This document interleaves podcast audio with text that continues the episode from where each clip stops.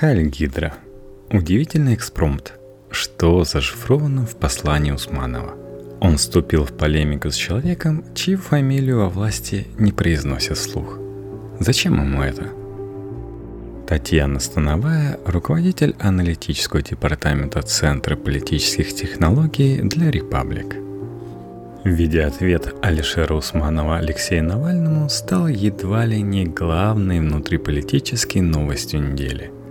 Крупный бизнесмен, ставший объектом нападок со стороны внесистемного оппозиционера, решил воспользоваться его же методами и обратиться к той же аудитории – Зачем Усманов это сделал? Ведь его правота, скорее всего, и так будет подтверждена в суде. Миллиардер, у которого, как он сам утверждает, все очень хорошо, вполне мог этим ограничиться. На худой конец его команда специалистов по коммуникациям вполне могла подготовить добротный материал, где все претензии Навального разбираются по пунктам. И, скорее всего, это было бы гораздо убедительнее того выступления, что было в итоге выложено на странице Усманова во ВКонтакте. Персональное обращение Усманова выглядит не только избыточным, но и иррациональным.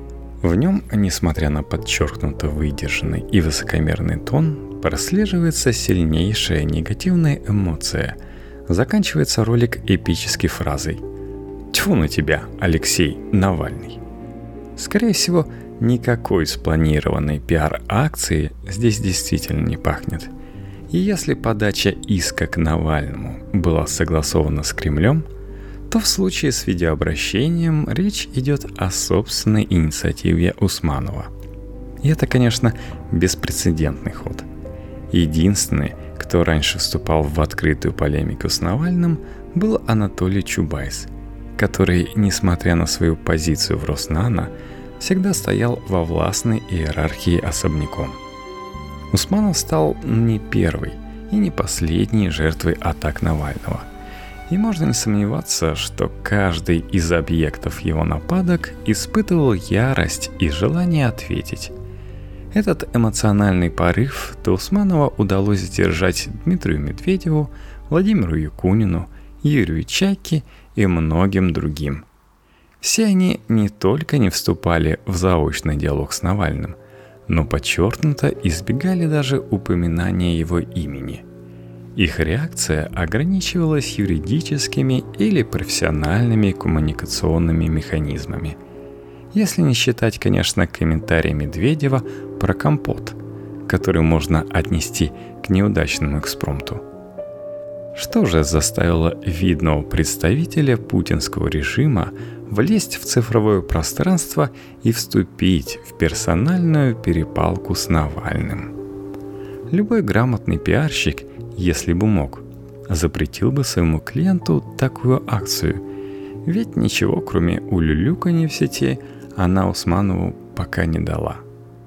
Представляется, что ответ на этот вопрос связан вовсе не с тем, что Усманов отрабатывает какую-то специальную новую тактику выстраивания диалога с чуждой ему аудиторией, а с тем, что неожиданно для всех на политической арене изменился статус самого Алексея Навального. За последние годы оппозиционер прошел три боевых крещения – во время уличных акций протеста конца 2011 начала 2012 года он превратился в самого популярного лидера среди либеральных противников власти. Выборы мэра Москвы в 2013 году, когда он получил 27% голосов, легитимировали этот статус – а 26 марта этого года Навальный сумел поднять новую протестную волну и заставить говорить о возвращении большой политики в массы. Постепенно Навальный, как ртуть, поглотил все внесистемное окружение, став на этом поле монополистом. Это привело к тому, что оппозиционер приобрел объективную неприкасаемость – Дальнейшее силовое давление на него со стороны власти может привести к взрыву его популярности и к еще большей известности. На это накладывается и иная тактика новых внутриполитических кремлевских кураторов, которые, в отличие от Вячеслава Володина, предпочитают политические, а не репрессивные методы купирования угрозы со стороны Навального. Но это лишь одно свойство нового статуса Навального. Второе заключается в том, что из маргинального политика с обочины политической жизни он постепенно превратился в заметного игрока настоящих межэлитных конфликтов. И под этим я не имею в виду избитый тезис, что Навальный представляет одну из кремлевских башен. Напомним, что громкие расследования ФБК не раз заставляли наблюдателей подозревать Навального в ангажированности – и что через него самые влиятельные кланы ведут борьбу за ключевые посты в государстве. Иначе как бы оппозиционеру удавалось каждый раз находить весьма сенсационные сведения. Теперь к этому добавляется и новая забава про кремлевских СМИ – блогеров-политологов, на перебой доказывающих, что выезд Навального в Барселону на лечение глаза – лишнее свидетельство странной привилегированности его положения. Некоторые обнаружили даже наличие прямого канала между Навальным и Антоном Вайна. Очевидно, таким образом политтехнологи из Кремля пытаются лишить Навального его главного преимущества – внесистемности – но вся эта трансформация восприятия оппозиционера элитами постепенно и очень неожиданно превращает его в своего. Не в плане лояльности или управляемости, а в том смысле, что он играет с другими фигурантами политического поля на одной доске. Внесистемность подразумевает не только маргинальность, но и коммуникационную изолированность.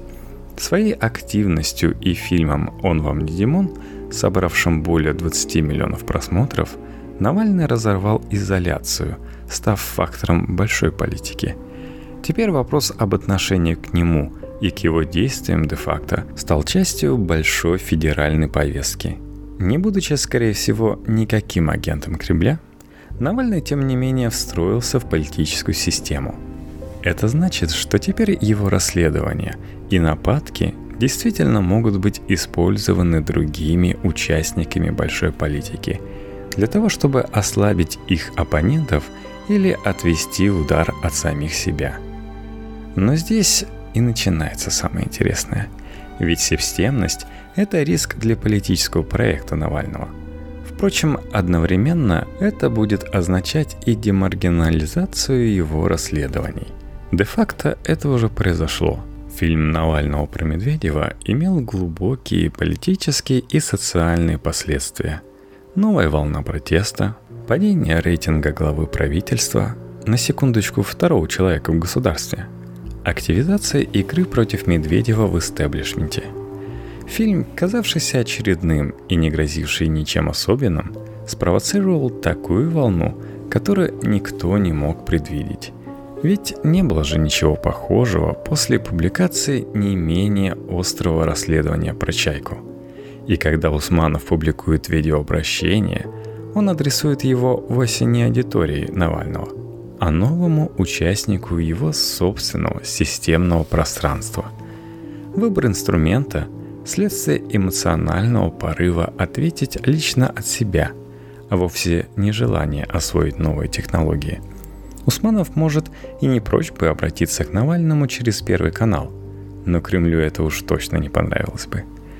Обращение олигарха – это также следствие страха, который неосознанно возникает у элит в связи с этим новым статусом Навального.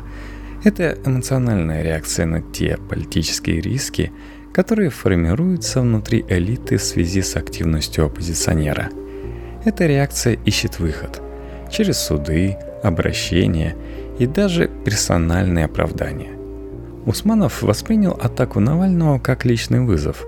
В этом конфликте крупный бизнесмен и Кремль вроде бы выступают союзниками, но этот союз именно сейчас будет испытываться на прочность. Впервые часть правящего истеблишмента может сформулировать политическое требование к власти – купировать угрозу Навального – и яхта Усманова, с которой он записывал свое воззвание, вдруг становится тайным посланием элите. Мы все в одной лодке.